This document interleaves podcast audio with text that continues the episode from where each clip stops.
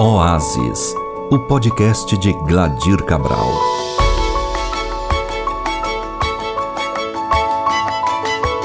Este é o podcast Oásis. Eu sou Gladir Cabral. Você é muito bem-vindo ou bem-vinda. É, esse é o nosso primeiro, primeiro passo de uma caminhada, de uma longa caminhada que vai nos levar através dos livros dos Salmos. Eu, há cinco anos atrás, comecei um projeto de, de devocional mesmo, um projeto de, de ler as Escrituras e de meditar e de orar e estudar no livro dos Salmos, com o desafio de escrever uma canção para cada salmo. E bom, eu acabei fazendo e realizando essa tarefa e eu quero agora compartilhar com vocês e vou fazê-lo por meio deste espaço, por meio do podcast Oasis. E na medida do possível, sempre, sempre que me ocorrer a ideia certa, o momento certo, eu quero compartilhar com vocês sobre essa experiência de meditação. Eu quero falar sobre oração, sobre contemplação, sobre composição também, sobre, sobre como as canções nascem. É? eu acho que isso também é uma coisa interessante para compartilhar essa experiência, para compartilhar com vocês. Mas o tom desse, desse programa, né, desse podcast, é, é o tom é devocional, quer dizer, é, o, que eu quero criar aqui é um, é um espaço virtual, digamos assim, mas de um momento real da minha vida, afinal de contas, né?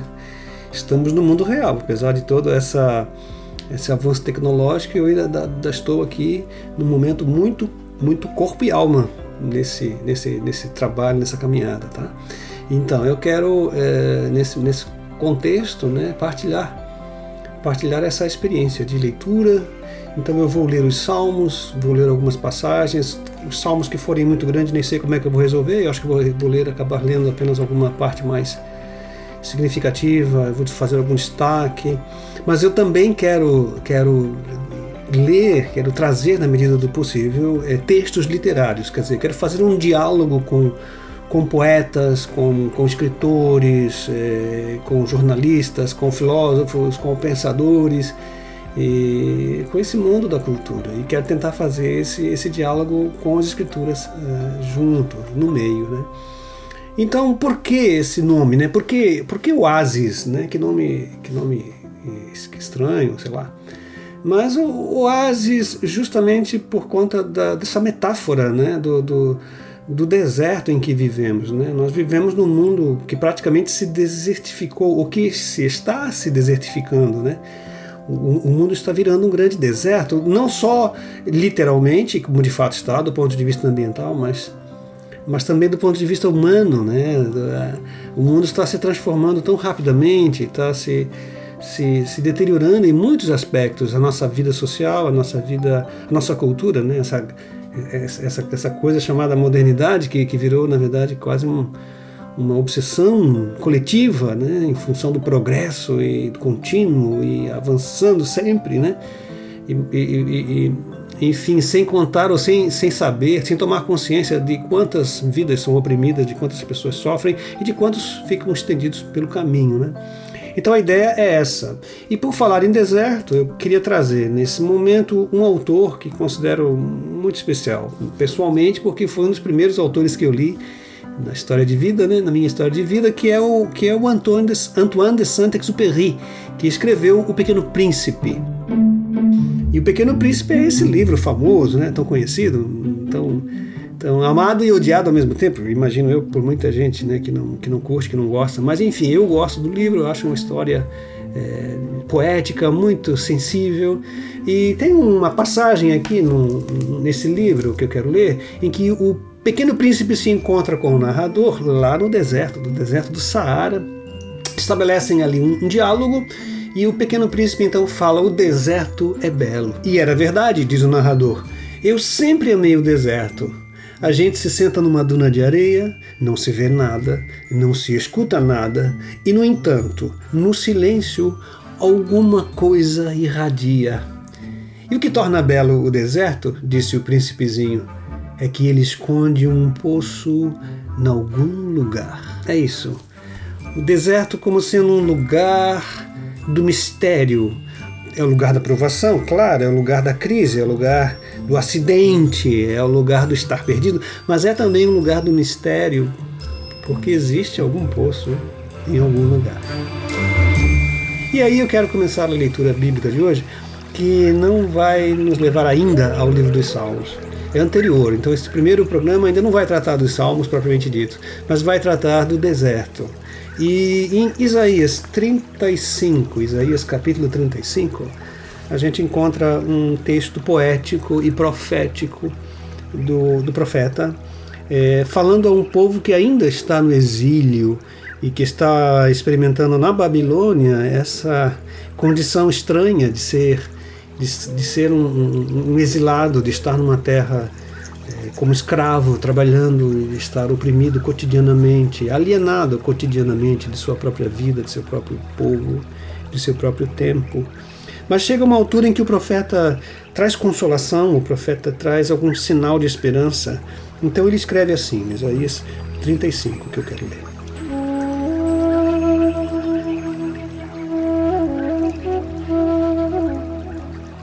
O deserto e a terra ressequida se regozijarão o ermo exultará e florescerá como a tulipa, e romperá em flores, mostrará grande regozijo e cantará de alegria. A glória do Líbano lhe será dada, como também o resplendor do Carmelo e de Saron. Verão a glória do Senhor, o resplendor do nosso Deus. Fortaleçam as mãos cansadas, firmem os joelhos vacilantes, digam aos desanimados de coração: sejam fortes, não temam. Seu Deus virá, virá com vingança, com divina retribuição, virá para salvá-los. Então se abrirão os olhos dos cegos e se destaparão os ouvidos dos surdos. Então os coxos saltarão como cervo, e a língua do mudo cantará de alegria. Águas irromperão no ermo, e riachos no deserto. A areia abrasadora se tornará um lago, a terra seca, fontes borbulhantes. Nos antros, onde outrora havia chacais, crescerão a relva, o junco, e o papiro, e ali haverá uma grande estrada, um caminho que será chamado Caminho de Santidade. Os impuros não passarão por ele, servirá apenas aos que são do caminho.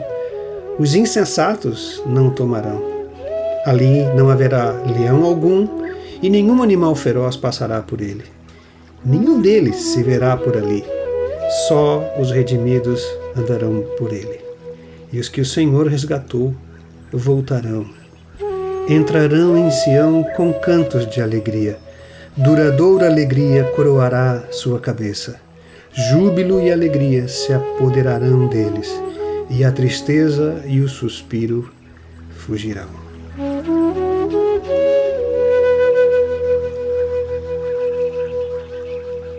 Eu queria compartilhar uma canção que escrevi algum tempo atrás com o meu amigo Tiago Arraes. A canção leva o título de Oásis.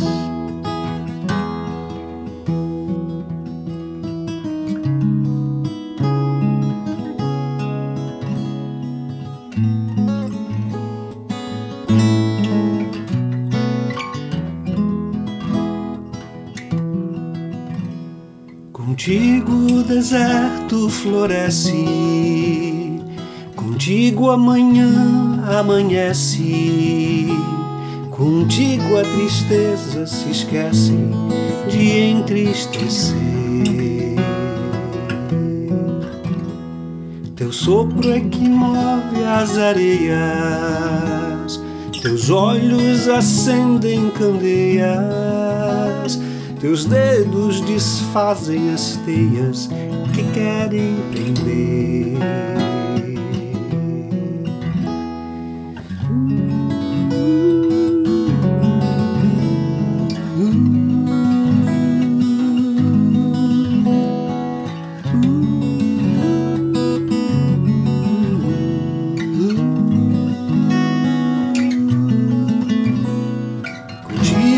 mesa é posta.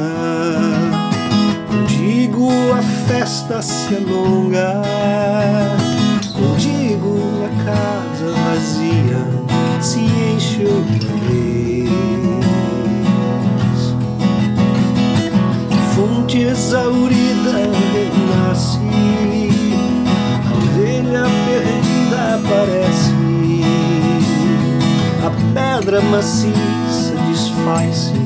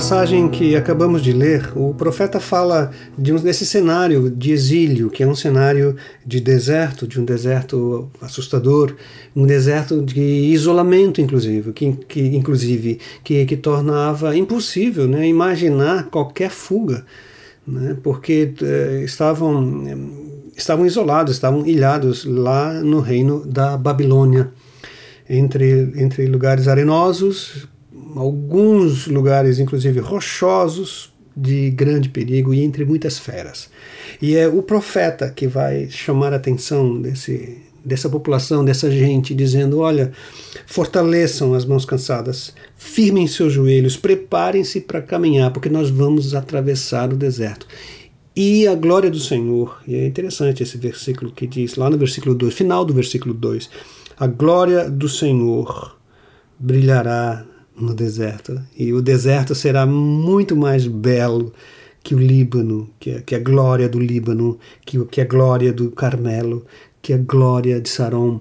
Ah, o deserto reflorescerá, o deserto eh, será transformado pela glória do Senhor. É interessante porque geralmente a glória tá, estava relacionada nas escrituras sagradas, no Velho Testamento, relacionada ao templo. Né? A glória do Senhor se apresentava no templo de modo glorioso, ou então ao Sinai, né? ou, ou então a presença do Deus Eterno naquele período, naqueles anos de, de peregrinação, uma coluna de fogo, uma coluna de nuvem, né, guiando o povo. E aqui é como se o profeta estivesse dizendo: Olha, o Senhor vai fazer de novo com a gente uma coisa maravilhosa que fez. Lembra daquela época em que éramos escravos no Egito e por séculos servíamos aqueles povos todos, aqueles estrangeiros todos. E o Senhor nos libertou e o Senhor mostrou sua glória e o mar se abriu. Pois bem, veremos de novo. Veremos de novo o poder restaurador do Senhor. É que o Senhor tem um amor que não acaba jamais por seu povo. É um amor que, que se desperta ao longo da história. E de novo haverá beleza, haverá vida, de novo haverá alegria, de novo haverá cânticos. Então, tanto é um salmo que fala sobre as belezas naturais, né, das flores, do vento e do oásis, porque fala de fontes que nascem no deserto, né, fala de, de relva crescendo, de junco, de papiro, que são aquelas plantas que, que crescem onde há umidade. Né? Então ele fala que tudo isso acontecerá de novo, acontecerá no deserto, porque a glória do Senhor há que se manifestar. Bom, queridos, eu queria compartilhar com vocês essa, esse sonho, né, esse desejo, que se realiza, evidentemente, em Cristo Jesus, porque Ele é o nosso grande caminho aberto no meio do deserto. Né? Eu queria dizer que a, a, a mensagem do Evangelho consiste exatamente nesse nessa manifestação da glória de Deus, que, que, se, que se revela no deserto dessa, dessa, desse presente século. Né? Lembrando daquelas palavras do, do, profeta, né? voz do que clama no deserto, preparai, prepara o caminho do Senhor. Né? Lembra disso? É o próprio, próprio profeta que fala, que fala essas coisas. Né? E assim como o Senhor uh, se manifestou é, para o profeta Isaías, ele se manifestou plenamente em Cristo Jesus, porque Ele é o Verbo de Deus, né? encarnado, Ele é o Verbo caminhando entre nós. É dele que fala a voz que clama no deserto, é dele, é do Senhor Jesus. Não é legal isso? Então, queridos, eu creio, creio, e essa é a grande esperança, né? que o Senhor ainda haverá de fazer uma coisa grandiosa em nosso planeta, em nossa Terra. Alguma coisa imensa, alguma coisa gigante. A glória do Senhor brilhará entre nós. A glória do Senhor vai transformar esse deserto num grande, num imenso jardim. E onde não havia caminho, onde não havia alternativa, onde havia apenas prisão, onde havia apenas, onde havia apenas desalento, haverá um caminho novo, um caminho que o Senhor abrirá. E ao mesmo tempo já abriu em Cristo Jesus é isso. É esse tipo de coisa que eu queria compartilhar com vocês, esse tipo de reflexão, né? E, e é claro, a, nas próximas eh, vou fazê-lo a partir da leitura eh, dos Salmos. E os Salmos são, são maravilhosos e, e, marcaram a vida de muitas pessoas. Muitas pessoas disseram coisas belas sobre os Salmos. Por exemplo, há um, um, um teólogo chamado Roland Protero, que diz: o livro dos Salmos contém toda a música do coração humano. Essa experiência da integralidade dos Salmos, né? muitos, muitos falam sobre isso. Os Salmos contêm é, a amplitude da vida humana. Um teólogo tradicional, conhecido de, de, muitos, de muitos de nós, chamado João Calvino. Né? João Calvino tem um comentário todo especial dedicado ao livro dos Salmos e e ele disse certa vez: costumo definir este livro como uma anatomia de todas as partes da alma, porque não há sentimento no ser humano que não esteja aí representado como um espelho. Diria que o Espírito Santo colocou ali, ao vivo, todas as dores, todas as tristezas, todos os temores, todas as dúvidas, todas as esperanças, todas as preocupações, todas as perplexidades, até as emoções mais confusas que agitam habitualmente o espírito humano. Então, para Calvino, o livro dos Salmos é um livro que dentro dele está a vida humana, toda, em toda a sua plenitude. Bom, a experiência que tive né, nessas leituras, nesses, nesses anos, cinco anos que tive lendo e orando né, no livro dos Salmos, foi exatamente essa mesma sensação de, de completude, essa mesma sensação de conteúdo da complexidade humana no livro dos Salmos. Foi isso que eu percebi também nessa leitura. E um outro pensador cristão, é, o C.S. Lewis, né, já ele tenta ler o livro dos Salmos e tenta mostrar como os Salmos estão próximos é, da literatura, como eles dialogam com a literatura. E, e C.S. Lewis, inclusive, fala sobre esse interessante exercício né, de ler os livros dos Salmos, de ler o livro dos Salmos como literatura. Né? E então ele diz assim: o que precisa ser dito, contudo, é que os salmos são poemas, e poemas existem para serem cantados. A Bíblia não deixa de ser uma obra literária. Não pode ser lida adequadamente, exceto como literatura, e as suas diferentes partes devem ser lidas como os diferentes tipos de literatura que são. Ele fala isso em seu livro é, Lendo os Salmos, Lendo os Salmos. Né? Então, é, ele é um defensor dessa, dessa experiência da literatura, da Bíblia né? e do livro dos Salmos especificamente, como uma experiência de leitura, de leitura literária. Né? É, é ele diz assim: uh, para sermos mais precisos, seria como dizer que os salmos devem ser lidos como poemas como letras de música, com todas as licenças poéticas e formalidades, com todas as suas hipérboles, com todas as suas conexões mais emocionais de lógicas típicas da poesia lírica. Para que se possa compreendê-los, é preciso que sejam lidos como poemas. O livro dos Salmos é poesia no seu estado mais puro.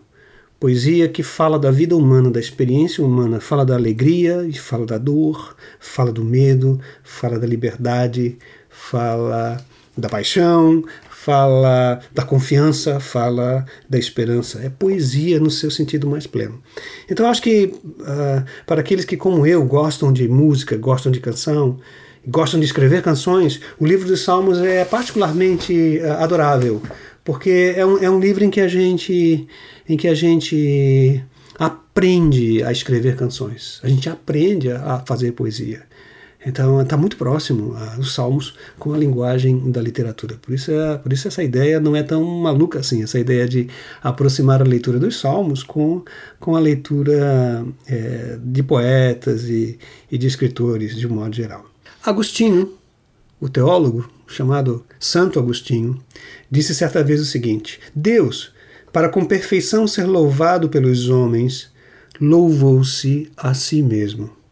E assim, nesse louvor que a si se dignou prestar, tem os salmos o modelo e a forma de seu próprio louvor. E esse é um ponto interessante né, do livro dos salmos, né, que eu queria destacar também aqui, é que os salmos nos ensinam a louvar, não apenas a fazer música, não apenas a fazer poesia, e não apenas a, né, a, meditar. Os salmos nos ensinam a louvar, e assim, dessa forma, alegram o nosso coração. E o Agostinho diz também que o meu saltério é a minha alegria. O meu saltério é a minha alegria. Tanto prazer ele tinha, tanta alegria ele tinha na leitura do livro dos Salmos. E um teólogo, né, o, finalizando ainda, né, o, o Dietrich Bonhoeffer escreveu um livro sobre os Salmos. E para Bonhoeffer, os Salmos são um livro de oração. É, elas são uma escola de oração. Se você quer aprender a orar, vá ler o livro dos Salmos, porque ali há grande e rico ensinamento para os que querem aprender a orar. Veja, para aprender a fazer canção, para aprender a fazer poesia, para aprender a orar e para se aproximar do Senhor, da glória, os salmos são de grande importância. São um caminho aberto que temos adiante. Portanto, eu quero convidar a você a trilhar esse caminho junto comigo, o caminho dos Salmos, tá bom? E, bom, eu queria terminar esse nosso primeiro podcast com uma oração e sempre vou terminar com uma oração, uma oração escrita, mas é claro, é, eu vou terminar essa oração com um pedido para que você faça a sua oração assim que terminar esse podcast. Tá? E Lembre-se de orar por aqueles que sofrem, por aqueles que estão enfermos, por aqueles que estão enlutados, por aqueles que estão deprimidos. Tá? Lembre-se de orar para as pessoas que precisam muito da, de consolação e, e de misericórdia. Eu gostaria de terminar esse podcast com uma oração que é assim.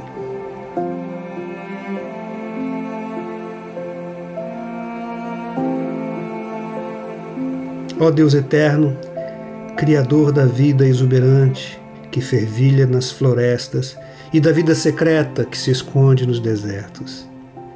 Tu és o nosso oásis de verdor e beleza. Acolhe-nos em teus braços de amor e proteção. Por Jesus.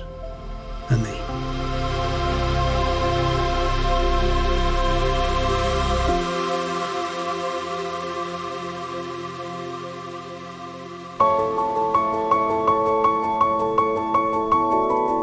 Oásis, o podcast de Gladir Cabral. Contato e sugestões gladircabral.com.br